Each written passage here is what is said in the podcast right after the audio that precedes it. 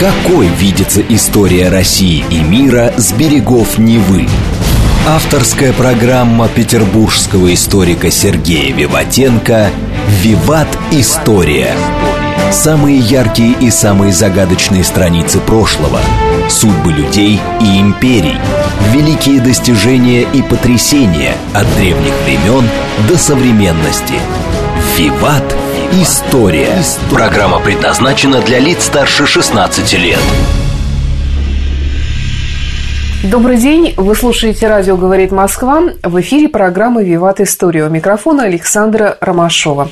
И в студии автор и ведущей программы петербургский историк Сергей Виватенко. Здравствуй, Сергей. Здравствуйте, Саша. Здравствуйте, дорогие друзья. В конце выпуска, как всегда напоминаю вам, у нас историческая викторина, то есть мы разыгрываем книги от издательства «Вита Нова». А тема сегодняшней программы – это продолжение когда-то начатой нами уже темы «Жены э, руководителей Советского Союза». Да, Саша, ну, мы сегодня продолжим, посмотрим, где мы остановимся. В прошлый раз у нас был Владимир Ильич Ленин и Надежда Константиновна. Угу. Иосиф Виссарионович. Да. И Надежда Аллилуева. А сегодня мы поговорим о женах руководителей нашей страны при Никите Сергеевиче Хрущеве, ну и, скажем так, 40-е, 50-е годы. Да, через жен руководителей очень хорошо, ярко проступают и черты черты, как бы, да, и самих руководителей. Ну, конечно, мужчина – голова, а женщина – это шея. Определенно. То есть сегодня мы поговорим о женах Никиты Сергеевича Хрущева в первую очередь. А что, у него гарем был? Нет, у него гарема не было. Еще раз, люди были другие, дорогие друзья, да, говорить там каких-то его там альковных в большом количестве дела, он был не ходок. А, в принципе, мы про это знаем мало. Итак, Никита Сергеевич Хрущев родился 15 апреля 1894 года в Курской области в семье крестьянина, который потом переехал на Донбасс, папа работал на шахте, ну, все эти там достаточно сложные вопросы, но именно с первой женой Никита Сергеевич познакомился именно в этом периоде, где-то в году 1914-15. Звали ее Ефросиния Ивановна Писарева, Фрося, как ее все называли. Она была дочка шахтера, успела родить двух детей, Юлию и Леонида, а, и предположительно, когда ей было около 23 лет, она, дорогие друзья, умерла от тифа во время гражданской войны. Но эпидемий было много, не щадили никого. А Юлии к этому моменту было два с половиной года, а Леониду 8 месяцев. Они остались на попечении родителей Хрущева, потому что Никите Сергеевичу было не до этого, он с Красной Армией принимал участие в гражданской войне. Вот. Ну, еще раз, мы ничего не знаем про первую жену, оказало ли какие-то на него влияния. Единственное, что а, молодой вдовец-атеист, комиссар, приехал на следующий день после кончины жены с фронта и не дал отпеть ее в деревенской церкви, как хотели ее родители. В итоге гроб на руках перенесли на кладбище через ограду, потому что попасть туда через дверь можно было только через церковь. Ну вот, ну вот, что можем сказать о Никите Сергеевиче, о том времени и о первой жене. Никаких других материалов или, скажем так, интересных каких-то вещей я нигде не встречал. Ну, кто-то подскажет, ради бога. Ну и вторая жена Нина Петровна Кухарчук. Это более интересная, да. Она родилась в Лемковской э, семье в селе Васильев в районе Холма. Это сейчас Польша. В то время это место входило в состав Российской империи. Ныне это Тамашевский повят Люблинского воеводства. Ее родители были Петр Васильевич Кухарчук и Елена Григорьевна Бондарчук. Они были крестьянами. А кто такие лемки, вот ты сказал? Лемки, ну, большинство этнографических публикаций рассматривает лем как субэтническая, этнографическая или этнокультурная группа украинцев, западноукраинцев – но как, я не знаю, как гуцулы или русины. Если гуцулы жили в Карпатах, то лемки, они жили в Бескидах. Это часть гор, там около Татры, а, вот, они жили в тех горах. И поэтому они чем-то отличались от всех остальных украинцев. Польские же лемки, ну, те, кто живут сейчас э, в Польше, считают себя самостоятельной этнической группой, то есть никакого отношения к украинцам не имеют. а если они живут в Словакии, то называют себя русинами или украинцами. А в 9 лет Нина пошла в сельскую школу, где проявила сразу большие способности к учебе. Сельский учитель убедил родителей девочки, простых крестьян, что ей надо продолжать образование. И в 12 лет она приехала к родственникам в Люблин, где поступила в местную гимназию. Ну, вы понимаете, дорогие друзья, что вот попасть из деревни сразу какие-то вопросы. Но здесь надо понимать, что она была частью русского, не польского этноса, поэтому, возможно, были какие-то квоты, поэтому ее взяли. Ну или, с другой стороны, она была очень грамотная и показала всем, что она выше других и может учиться в гимназии. Во время Первой мировой войны она жила в Холме, где служил ее отец. А далее они вынуждены были, потому что Польшу немцы захватили, эвакуироваться в Одессу, где научилась в Мариинской женском училище, а потом уже работала в канцелярии. А в начале 1920 года она подпольно вступила в ряды ВКПБ.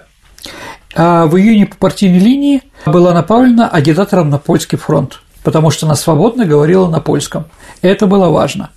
После отступления рабоче-крестьянской Красной Армии из Польши она ушла и осталась на подпольной работе. В образованной в том же году Центральном комитете Компартии Западной Украины она была назначена заведующим отделом по работе среди женщин. То есть, ну, скажем так, вы понимаете, что во время гражданской войны отвечать за женщин даются только очень активным женщинам, которые что-то показали, потому что это очень сложный вопрос, да, спорный. Вот она была известна, подружилась с легендарной подпольщицей Марией Ких, ну, ее потом лучшей подругой, и в то время как бы это была очень знаменитая женщина на Западной Украине. В 22 году Нина Кухарчук нелегально переходит границу и возвращается в Советскую Россию. Она едет в Москву на новое место назначения. Однако, проезжая через Юзовку, нынешний Донецк, она заболевает тифом.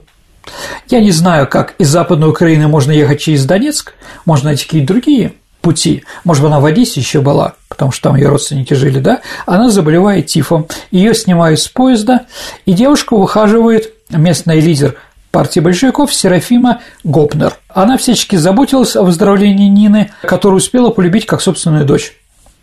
И вот эта Серафима Ильинична Гопнер познакомила Нину с молодым человеком, прибывшей на партийную работу в Донецкий регион – Этим человеком был Никита Хрущев.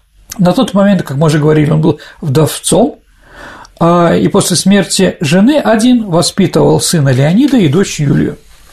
Но они решили пожениться. Они вместе работали на Петровском руднике, это тоже в районе Донецка. В 26 году учились вместе в Москве в Кунстической академии имени Крупской на отделении политической экономики после чего она была направлена преподавателем в Киевскую межокружную партийную школу. В 29 году у черты Хрущева в Киеве родилась дочь Рада. В 1930 году Никита Хрущев был переведен в Москву, куда переехал со всей семьей, включая детей от первого брака.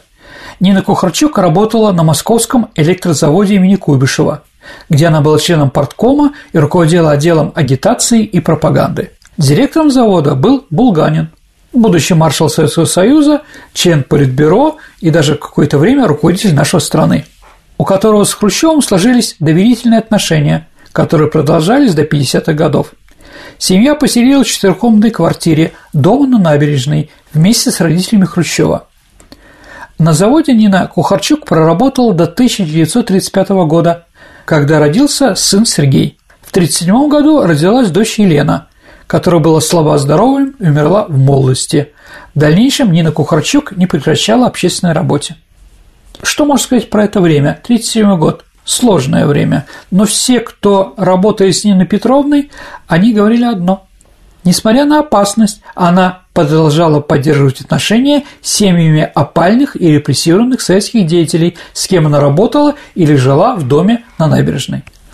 Так она дружила с вдовой Станислава Кассиора, руководителя Коммунистической партии Украины. В то же время Нина Петровна постоянно встречалась с деятелями украинской культуры, искусства, пыталась убедить мужа в необходимости поддерживать эти сферы. Никита Сергеевич, дорогие друзья, во всем старался прислушиваться к мнению жены. Он человек широкой натуры, такой добряк, как он себя изображал, да, но он не мог устоять перед аргументами. То есть женщина была грамотная и что-то пыталась, скажем так, донести до Хрущева. Именно благодаря Нине Петровне Украина в составе Советского Союза, который руководил Хрущев, да, постепенно превратилась во второе по значению государственное образование. А существует воспоминание о том, что Никита и Нина влияли друг на друга. Нина пыталась привить Никите украинские традиции, сделать из него украинца. Но он же работал, руководил Украиной. Да, сам он из с Курска. Он стал ходить в вышитые вышиванки, употреблять в разговоре украинские слова, учить украинскую историю. Язык, кстати, он так и не выучил. Это для имиджа? А, ну, в общем, да. Я думаю, что она об этом думала в первую очередь. Что если ты руководишь Украиной, изволь быть хотя бы похож на украинца, угу. вышиванки и так далее, петь украинские песни. Вот украинские песни он петь любил. Но такое украинофильство пригодилось Хрущеву. А Сталин считал его за украинца и дважды назначал первым секретарем ЦК Коммунистической партии Украины до войны и во время войны. А умение веселить Сталина украинским гопаком спасло Хрущева. Ну, как бы вспоминали, что на ближней даче он изображал себя как шута или юродивого, поэтому считали, что он не может ничего такого, да. То есть Сталин его не просчитал. И вот он там танцевал гопака. Может быть, украинцам было не так опасно жить в то время, как представитель другой национальности. Но, с другой стороны, Никита Сергеевич тоже а, влиял на свою жену. Он заставил ее отказаться от курения. Ну, еще раз, она была на подполе, нервная, да, комиссарша и прочее. Поэтому курила часто. Никита Сергеевич заставил ее, да. Он был ярым противником курения, но а на Донбассе ну, одной из первых должностей, которые, дорогие друзья, было у Никиты Сергеевича, он возглавлял общество трезвости. Вот. Это не значит, что он не пил. Понятно, что при Сталине все должны были пить, потому что для Сталина это было как катализатор, да? Да, не пьешь, значит, что-то задумал. Да, Сталин же проверял всех при помощи алкоголя. А во время жизни на Украине Нина Петровна начала изучать английский язык. Она свободно владела русским, украинским, польским и французским – ну, польским, русским и украинским понятно почему, а французский – это привет из гимназии. Поэтому говорить, что она там малограмотная была. Ничего это, подобного. Да, абсолютно. И знал еще английский. Во время Великой Отечественной войны она с детьми жила в эвакуации в Куйбышеве. Ну, Самаре, Саш. А когда погиб на фронте Леонид Хрущев, она взяла на воспитание его дочь Юлию. Ну, еще поговорим про Леонида и прочее. Еще раз, э, думать, что Нина Петровна была такой хлопотливой тетушкой, такой щирой украинкой, да, которая занималась только домашним хозяйством и покидала пределы дома только ради того, чтобы сопровождать мужа в зарубежных поездках или еще куда-то, было большой ошибкой. Именно, имея на попечении большую семью, Нина Кухарчук продолжала работать и умело вела хозяйство. Сотрудник охраны Хрущева, полковник Кузовлев, вспоминал ее как строгую, экономную женщину. Он пишет, что сотрудники обслуги и даже дети не страшились ее мужа, но трепетали перед нею. Молчаливая, но предельно требовательная, охрана, повара и водители прозвали ее «коробочка». Ну, Хрущев с головой окунулся в партийную работу, Нина Петровна занималась хозяйством, воспитывала детей, и не только своих, но и от первого брака, и внука, и так далее от первого брака, да, дети вспоминают, что их мать была очень строгой женщиной, требовательной, но одновременно и заботливой. Отца все время не было дома, он жил по сталинскому графику. То есть э, до 3-4 утра они работали, потом в час дня только они просыпались, да, и ходили. Но у Сталина был такой график, он любил по ночам работать. Поэтому вся забота о семье легла на плечи Нины Петровны. Понятно, никаких домашних заданий Никита Сергеевич проверять в принципе не мог. Как раз это апогей работы или пьянки там, которые были у Сталина, да.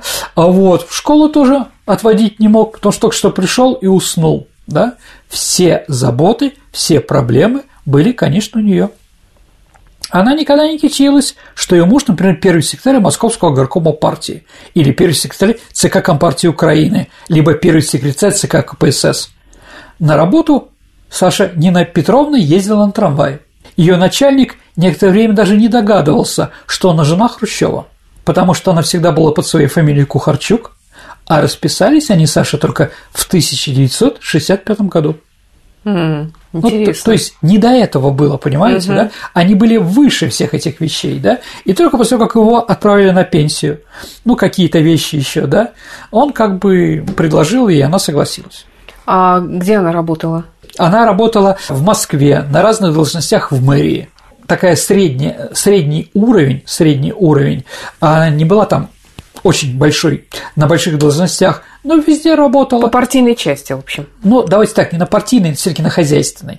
Да, потому что на партийной все таки то, что она жена первого секретаря Коммунистической партии Москвы или Украины, это было бы известно. А так, непонятно кто, исполнительная. Еще раз, знала четыре языка.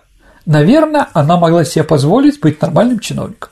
Да, еще раз, по документам она была Кухарчук, и кто такой Кухарчук знали близкие товарищи, возможно, НКВД. Больше никто. А, да, она не любила наряжаться. Всем своим видом Нина Кухарчук подчеркивала свое крестьянское происхождение и близость к народу, которым недоступны были дорогие наряды и украшения. При товарище Сталине это было серьезно, потому что можно было, извините, залететь, такой глагол, да, от Сталина, из-за того, что твои дети как-то себя ведут плохо, твоя жена где-то там проштрафилась, все это же давалось Сталину, да, и можно было решиться, ну, карьеры мужа, а можно было и получить еще больше что-то. А мы об этом еще сегодня с Сашей поговорим. Было бы время, да. Однако она обладала, совсем что я сказал, прекрасными манерами и могла поддерживать непринужденную беседу. Приезжают украинцы, размовляет, да, поляки, англичане, французы и так далее и тому подобное. А ты говоришь, она была на хозяйстве все-таки, Да. занималась хозяйством. Чем она кормила Хрущева? Ну, некоторые жены ничем же не занимаются, они просто жены. Муж, да, утром они повязывают галстук мужу, да, дают ему чистую рубашку, потом до 8-10 вечера они занимаются чем-то своим, да. Такие тоже жены были и в то время. Она была, конечно, не такой. Но надо понимать, дорогие друзья, что Хрущев стал первым секретарем ЦК КПСС а в 1953 году, когда ему уже было 59 лет наверное, сложившийся человек. А его гастрономические привычки давно уже как бы сложились. А вот, поэтому, с одной стороны, Хрущев не был избирательным в еде и ел все подряд, а с другой, лишний вес вынуждал его значительно ограничивать себя. Утро главы СССР начинался в 6 утра. В это время Нина Кухарчук уже была на ногах. Завтрак, еще раз, э, мы уже говорим про Никиту Сергеевича как первого секретаря ЦК КПСС. То есть уже не жил по сталинскому графику? Нет, конечно, он жил по человеческому графику, да. Вот. Жена вставала в 4 утра, да, готовила ему завтрак, ну как, руководила.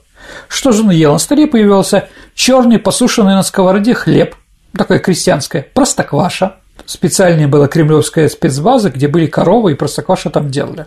Вот, творог и другие молочные продукты. Существовал и менее диетический вариант утреннего приема пищи. На завтрак Никита Сергеевич мог получить куриные котлеты с картофелем пюре, тыквенную кашу или оладьи.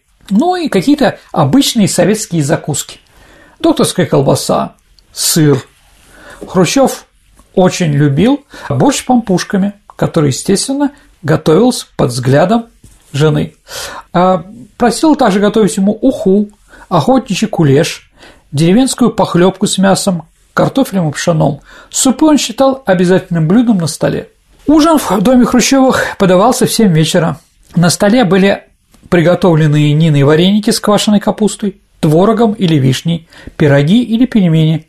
Из мясных блюд генсек любил вырезку, запеченную с черносливом или грибами, домашнюю колбасу, особенно кровянку.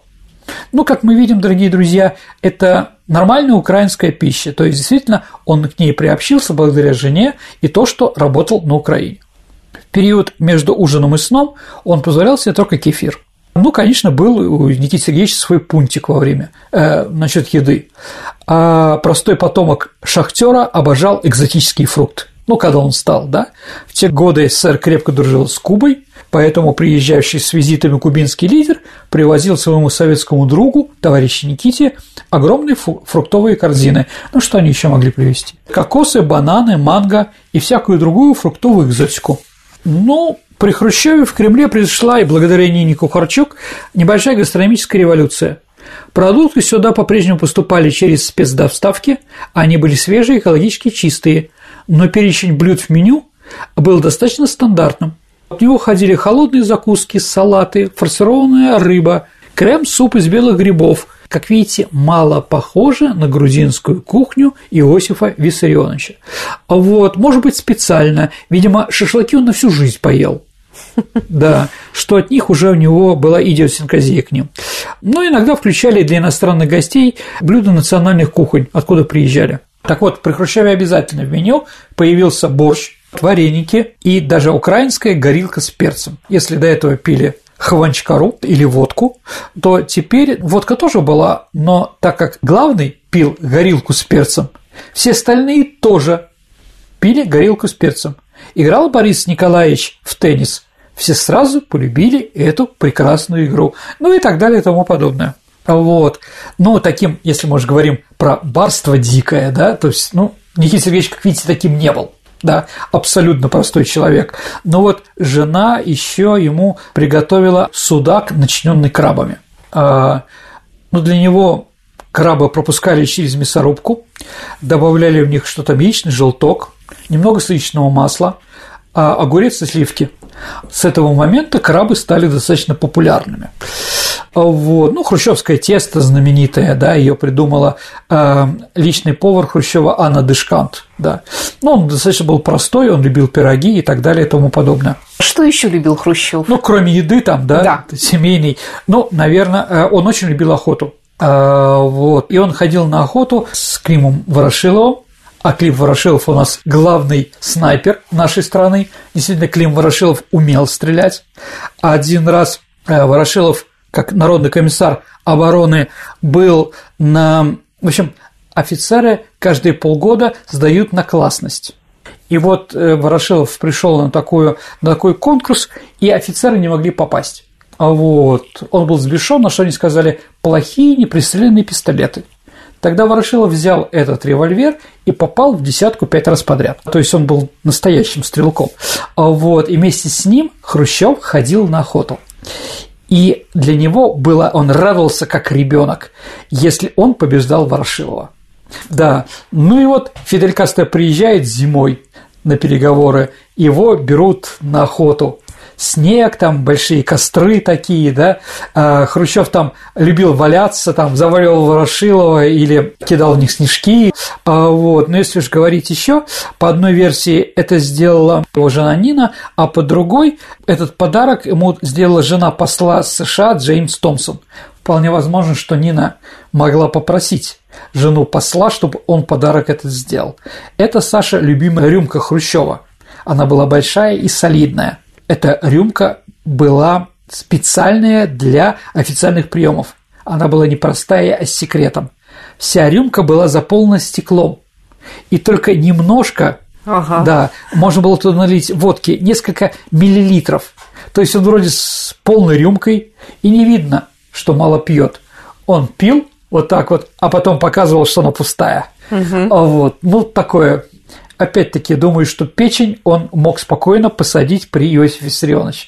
Сейчас он мог себе это уже не позволять. Но вот такая у него была ситуация, да, и жена за этим следила.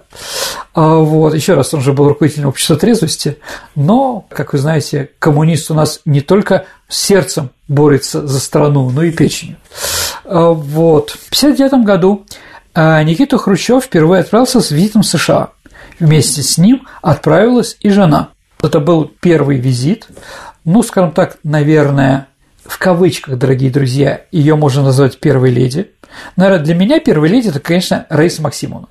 Она влезала в какие-то дела политические и прочее. Ну вот, ее так окрестили в Соединенных Штатах Америки. Она встречалась с Дуатом Эйзенхауэром, ее женой Мэйми. Она произвела прекрасное впечатление на представителей элит и зарубежных журналистов, которые оценили ее знание английского языка, светские манеры. Даже Рокфеллер, миллиардер, сказал, что она разбирается в экономике. Да, еще раз, очень простенькая. Да. Да, но совсем не такая. А вот один американский репортер написал после этой встречи. Было ощущение, что любой, у кого хватило здравого смысла жениться на ней, остаться с ней в браке и привести ее сюда, не мог быть полностью злодеем, независимо от того, что он делал во время сталинского режима. Она оказалась самым большим активом своего мужа в области связи с общественностью, поскольку американцы полюбили ее веселый характер и материнские манеры. Вот, да. Но это немножко не то, о чем пишут, да, и о чем говорят у нас. Ну да ладно. Сергей, предлагаю прерваться на пару минут, послушать новости и рекламу. Какой видится история России и мира с берегов Невы? Авторская программа петербургского историка Сергея Виватенко «Виват. История». История. Продолжается программа «Виват История». В студии по-прежнему автор и ведущий программы петербургский историк Сергей Виватенко. И я, Александра Ромашова. А про Нину Кухарчук. Такой анекдот ходил, Саш, советский анекдот. После убийства Освальдом Кеннеди, да? Так вот, анекдот был такой. Если бы Освальд убил Хрущева вместо Кеннеди, то женился бы Аристотель Анасис на Нине Петровне. Понимаете? как раз в это время, когда он был у власти, произошло празднование 300-летия воссоединения Украины с Россией. Но и Хрущев относился к этому празднованию как к семейному празднику. Ведь он, представитель русского народа, смог обрести жену украинку или украинку, как правильно, да. Современники отмечали, что у Хрущева был гармоничный брак. Ну, по-моему, я об этом уже доказал. Отставку мужа Нина Петровна пережила очень болезненно. Затем в течение нескольких недель она отказывалась освобождать дом на Ленинских горах, откуда Хрущева попросили съехать. Зять Алексей Джубей вспоминал, что Хрущеву предложили квартиру в Староконюшном переулке и вместо дачи отвели деревянный дом в Петрово-Дальнем. Уже после смерти мужа Нина Кухарчук переехала на государственную дачу в Жуковке, где жила от выходных до выходных в ожидании детей и внуков. Она получала персональную пенсию 200 рублей. Нина Кухарчук пережила мужа, ну, муж умер в 1971 году, а она скончалась 13 августа 1984 года, похоронена на Новодевичьем кладбище Москвы около своего мужа. А какова была судьба детей Хрущевых? Ну, давайте так. А, в семье Хрущева было ну, шестеро детей. Все эти дети были на Нине Петровне. Никита Сергеевич к этому имел мало отношения. От Фроси еще раз а, была Юлия старшая и Леонид, летчик. Да. От Нины Надежда умирала младельцем, Рада, Сергей, Елена и приемная дочка Юлия. Из всех, ну, скажем так, а, двое умерли молодыми, одна трагически погибла в наши дни. В общем, у них были не все хорошо, ну, я расскажу. А старшая Юлия прожила 65 лет, умерла в 81 году, детей не имела. Вообще про нее никто ничего не знает. То есть она была аполитична. Ее муж был Виктор Гонтарь, который при Хрущеве был директором двух ведущих театров Киева – русской драмы и национальной оперы. Вот. Леонид. Леонид был бунтарь и заводила. С ранней юности пользовался успехом у женщин. Он был такой блондин красивый. К 18 годам успел стать отцом. Его ровесница, дочь авиаконструктора Эсфирь Эйтингер, а вот родила без брака ему сына Юру. Но молодой папаша быстро к ней охладел и в 20 лет женился на другой, актрисе Розы Трайверс. Но после того, как отец Розы был репрессирован, Хрущев заставил сына развестись. Да, притом лично он разорвал свидетельство о браке. Ну, потому что, да, враг народа. Леонид выучился на летчика, в это время женился вторично, с начала войны был отправлен на фронт, ну, достаточно хорошо воевал летчиком, а был сбит, попал в госпиталь, а там он много пил с приятелями по палате и однажды во время пьянки застрелил прямо в лоб моряка. Но они засели разговор, сможет ли он стакан на голове выстрелить, но он выстрелил в лоб. Вот, из госпиталя сын Хрущева отправился на передовую, в 1943 году он и вернулся из, из воздушного боя. Поиски, в том числе партизанские, результаты не дали. 25-летнего Леонида сочли погибшим и посмертно наградили орденом Отечественной войны. А дочка Юлочка, дочь Леониды и от второго брака, да, а отец погиб, мать репрессировали. Хрущеву взяли трехлетнюю дочку на воспитание. Она дважды выходила замуж, первые 18 лет, ну, хотела быть свободной, видимо, второй рано умер от болезни почек, то есть 30 лет она стала вдовой с двумя детьми. Она окончила журфак, работала в агентстве новости, а затем литературным консультантом в театре имени Вахтангова. Все ее вспоминали как очень обаятельного человека. Она в 77 лет трагически погибла на рельсах недалеко от своей дачи в Переделкино. При переходе через полотно ее сбил аэроэкспресс. Но, видимо, она его не услышала. Не думаю, что это была какая-то специальная подготовленная смерть. Это 2017 год. А Елена, младшая дочь Никиты Сергеевича Нины Петровны, окончила юридический факультет, работала в уголовном розыске, потом училась в аспирантуре а, в НИИ экономики США. Елена пережила своего отца только на год, она умерла в 35-летнем возрасте от красной волчанки.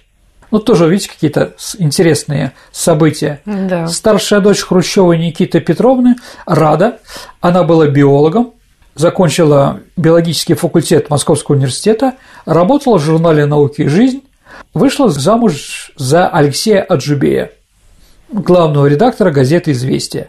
Ну да, по-моему, в это время там очень популярная была самая газета, так или иначе. Ну и Сергей, любимец отца, инженер-ракетчик, доктор наук, в 1991 году переехал в США. В 1999 году получил гражданство. Ему дал рекомендации для оформления грин-карты а бывший экс-президент США Никсон. Хрущев уверял, что, ну как бы такая злая усмешка, что Никита Сергеевич говорил, что внуки американцев будут жить при коммунизме. Вместо этого его собственный сын предпочел жизнь при капитализме. Из потомков Хрущева в Америке сейчас проживает правнучка Нины, дочь Юлочки, да. Она поехала туда учиться, там и осталась. Ну вот такая вот семья у Хрущева. Спасибо, Сергей. Но вот еще были же другие руководители времен Хрущева. Давай, может быть, про их семейную ну, жизнь Давайте поговорим. про самых известных. Да, конечно. Да. Давайте так. Руководитель нашего государства. Все-таки Хрущев был руководителем партии и был премьер-министром. А главой государства, председателем президиума Верховного Совета, да, были другие люди. Ну, Калинин, всесоюзный староста. У него жена была урожденная Лор Берг. Она эстонка. Ну, кто-то говорит, что еврейка, неважно. Это, в общем-то, для того времени, для революционного национальность играла малую роль, хотя иногда и вылезала. А вот она в пятом году встретила токаря Михаила Калинина в Петербурге, а эстонцев у нас было много. Саш, какая песня о петербургских эстонцах, а? Ну, ты в прошлый раз уже Ну. упоминал про цыпленка жареного. Да, да, да. Эстонцев было очень много. Еще раз, Охта была эстонским районом, поэтому она здесь жила, работала и прочее. А Вот, да. А Они поженились в шестом году, жили в доме Калинина в Тверской области, потом переселились в Петербург. До революции Лорберг работал на бутылочном заводе и был членом коммунистической партии. У них было четверо детей, двое сыновей и двое дочерей. Она была репрессирована после войны товарищем Сталином. Вот, и тут как бы непонятно, то, то ли ее отпустили, Сталин ее отпустил, когда умер Калинин, что она принимала участие в похоронах, то ли ее отпустили раньше, и Калинин умер на руках. Здесь как бы непонятно. Так или иначе, да, ее снова люди увидели именно на похоронах Калинина. Шверник Николай Михайлович, он занимал после смерти Калинина, был главой нашего государства. Он петербуржец, профессиональный революционер. После революции гражданской войны возглавлял организацию, то есть председатель комиссии, Саша, по борьбе с самогоном, кокаином, пивными и игральными играми, в частности, лото. То есть он боролся с лото. Его жена Марина Шверник была уроженца Улазовская. Она вроде из Тулы, профессиональная революционерка, имела кличку Маруся Белая. У пары была единственная родная дочь – Людмила. Она, кстати, первая СССР-женщина, которая закончила до войны военно-воздушную академию имени Жуковского. Это тоже о чем то говорит.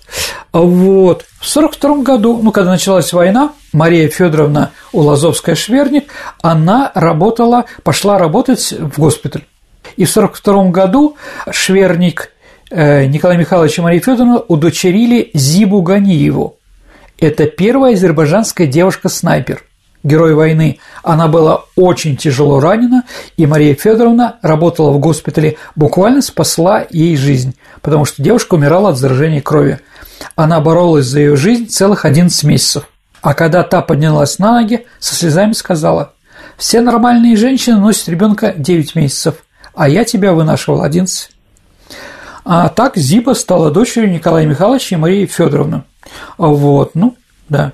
Екатерина Ворошилова, Климент Ефремович, ее муж, президент нашей страны при Хрущеве, а вот на самом деле она Голда Гордман, да, она тоже ушла в революцию, а она ей угораздила в 16 или 17 лет влюбиться в Авеля Янукидзе, такой был руководителем партии, тоже репрессированный. Девушка от него забеременела, но Янукидзе вынудил сделать ее аборт. Аборт был неудачным, она стала бесплотным. И Клима встретила в 1909 году. Брак ее был разрешен при условии венчания в церкви, и Голда приняла православное крещение и стала Екатериной Давидовной. Семья ее не поняла и прокляла. После не очень удачной операции в 28 году она на людях почти не появлялась. Но мужа любила всю жизнь. Скончалась она в 59 году от рака. Так как у них детей не было, как мы уже сказали, она воспитывала трех детей. В 24 году они установили сироту Петю. После смерти Михаила Фрунзе взяли на себя его детей Тимура, героя Советского Союза, и Таню. Ну, кто еще? А у Молотова кто была жена? У Вячеслава Михайловича была Полина Жемчугова. Но на самом деле она Перл Семеновна Карповская. Ну, Перл – это жемчуг. Она была еврейка, а родилась она в нынешней Запорожской области на станции Пологи. Во время гражданской войны работала политработником, в разных частях 12-й армии была направлена на работу, подпольную работу в Киев, а вот в Киеве как раз получила впервые документы на имя Полины Семеновны Жемчужиной. А вот инструктор по работе среди женщин ЦК Коммунистической партии Украины 20-е годы, затем заведующий отделом женским отделом Запорожского горкома. В 21 году вышла замуж за Вячеслава Молотова, стала близкой подругой жены Сталина Лилуевой, возглавила завод «Новая заря», это парфюмерный, потом отвечала за парфюмерию, была управляющим трестом парфюмерии и министр рыбной промышленности. То есть она была достаточно, но, как известно, она была репрессирована по еврейскому делу, а не напрямую, но косвенно.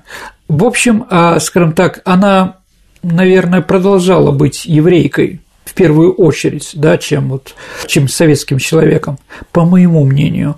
Но разные говорят слухи, непроверенные, что там она утверждала, но что есть проверенное, что Сталину не понравилось, какие поступки не понравилось а, в деятельности жемчужины.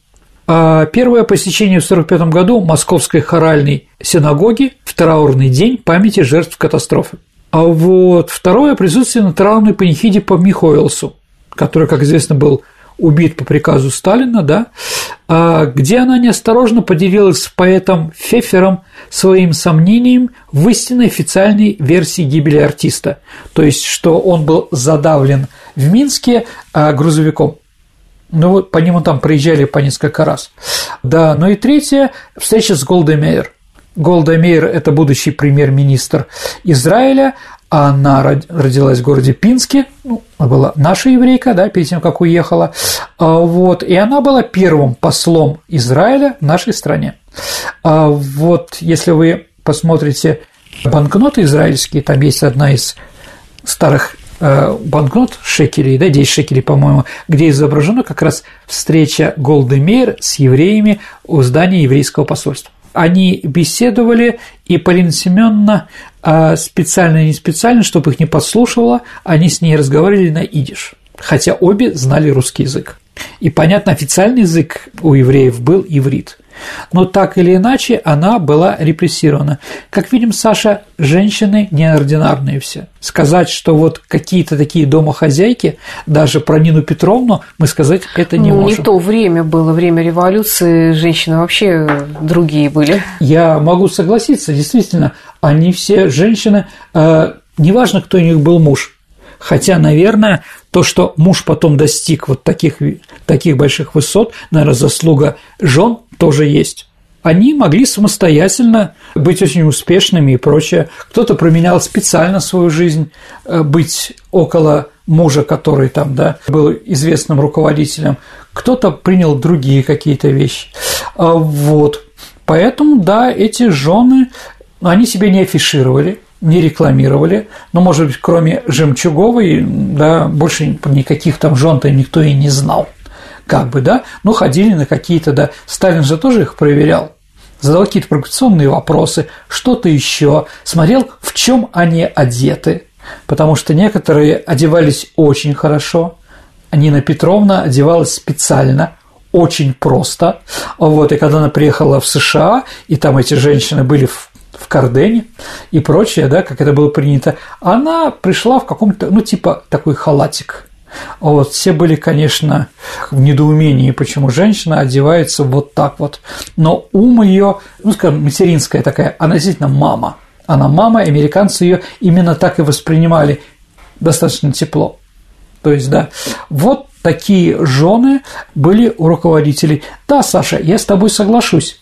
То, что, наверное, бытие определяет сознание. И действительно, эти люди, которые в 50-е годы было где-то по 50 лет, то есть молодость их прошла во время революции, образование они могли получить еще до революции, более широкое и более интересное, чем получали потом да, все остальные, да, наверное, с ними сказалось. Да, и действительно, они были грамотными специалистами, куда их не бросали. То есть не какие-то дурочки были, да, а они могли спокойно работать на разных должностях.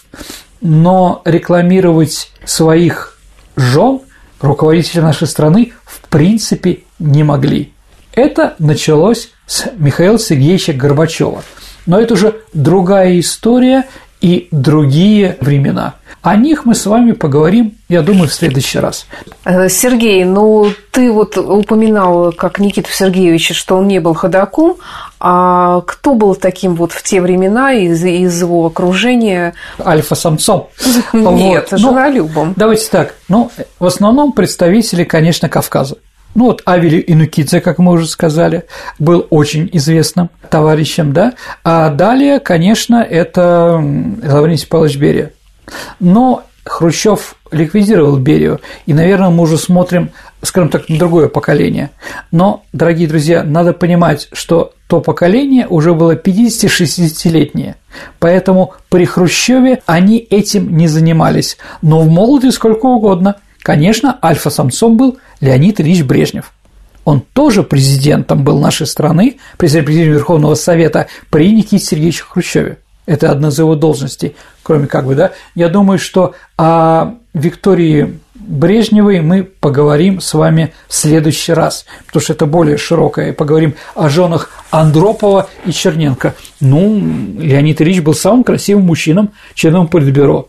А даже Сталин сказал, какой красивый молдаванин, потому что он был первым секретарем Молдавского коммунистической партии Молдавии так или иначе. Вот у него было всегда и везде.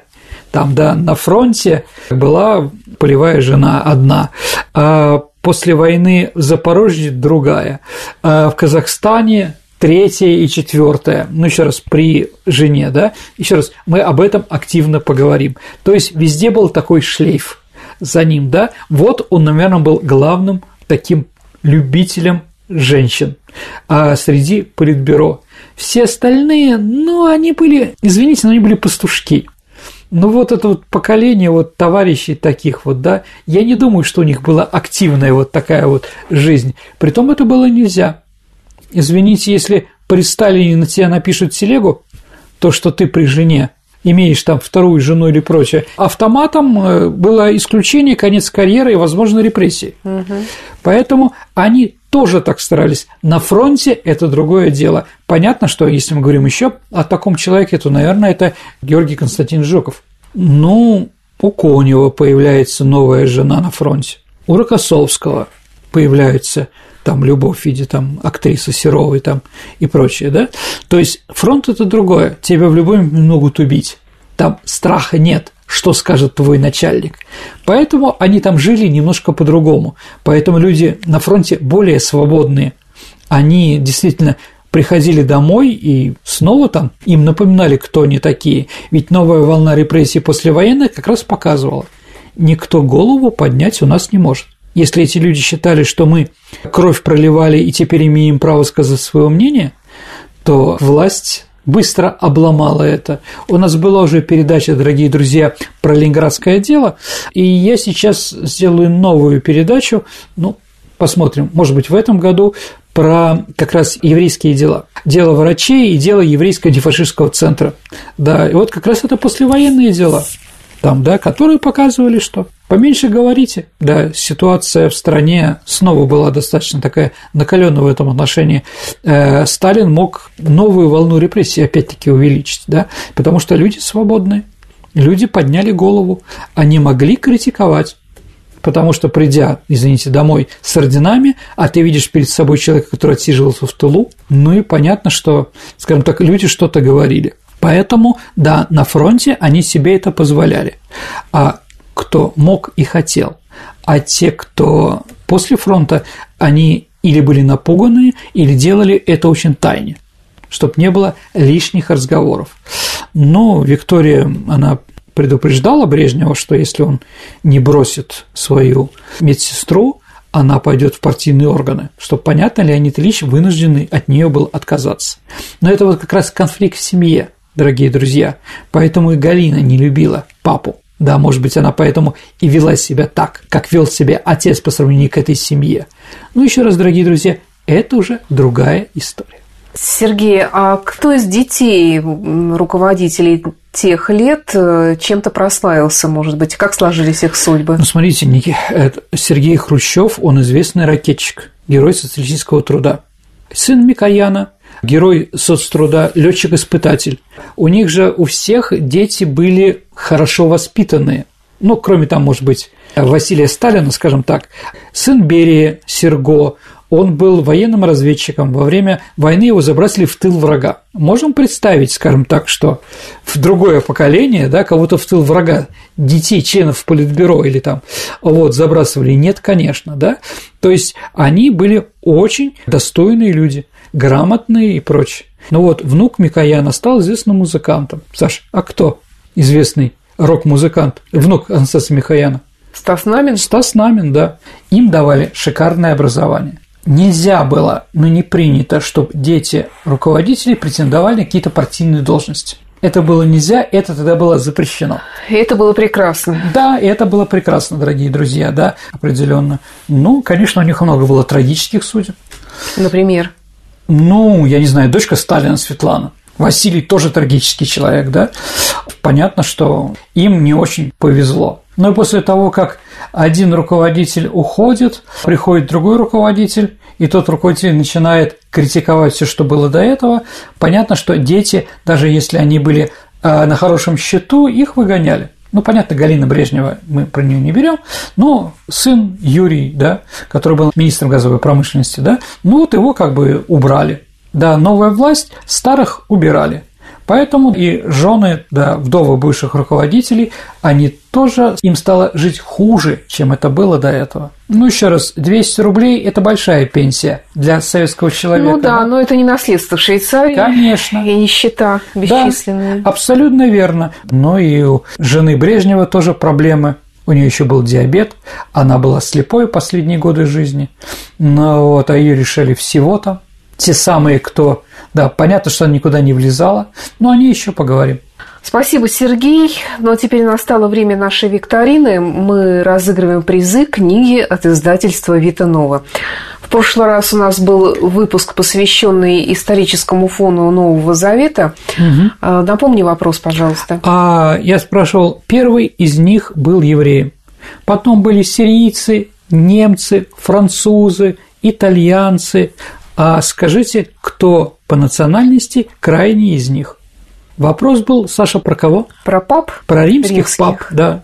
Первый римский папа Петр был евреем, а последний римский папа, который сейчас у нас есть, да, аргентинец. он аргентинец. Есть ли у нас правильные ответы? Да, среди прочих правильные ответы, одним из первых догадался, это Евгений Румянцев. Поздравляю, Евгения, вы получите прекрасную книжку от издательства «Витано». Ну а теперь новый вопрос.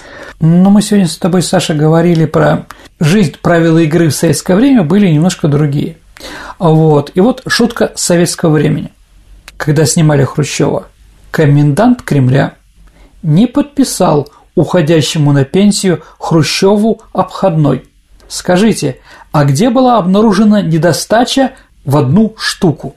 Что же такое не мог Хрущев по обходному да, закрыть? Какой вопрос? Ваши ответы присылайте на наш электронный адрес радио Виват собака mail.ru либо вступайте в наше сообщество ВКонтакте и в личном сообщении мне, Александре Ромашовой, либо Сергею Виватенко вы можете также отправить ваш ответ на наш вопрос – да, хочу вам напомнить, что у нас с вами скоро конец марта, и у нас будет э, это конец квартала, дорогие друзья, и мы ответим на те вопросы, которые вы мне зададите. То есть у нас будет выпуск программы целиком посвященный ответам на ваши вопросы. Да. Спасибо. До встречи. До свидания, берегите себя.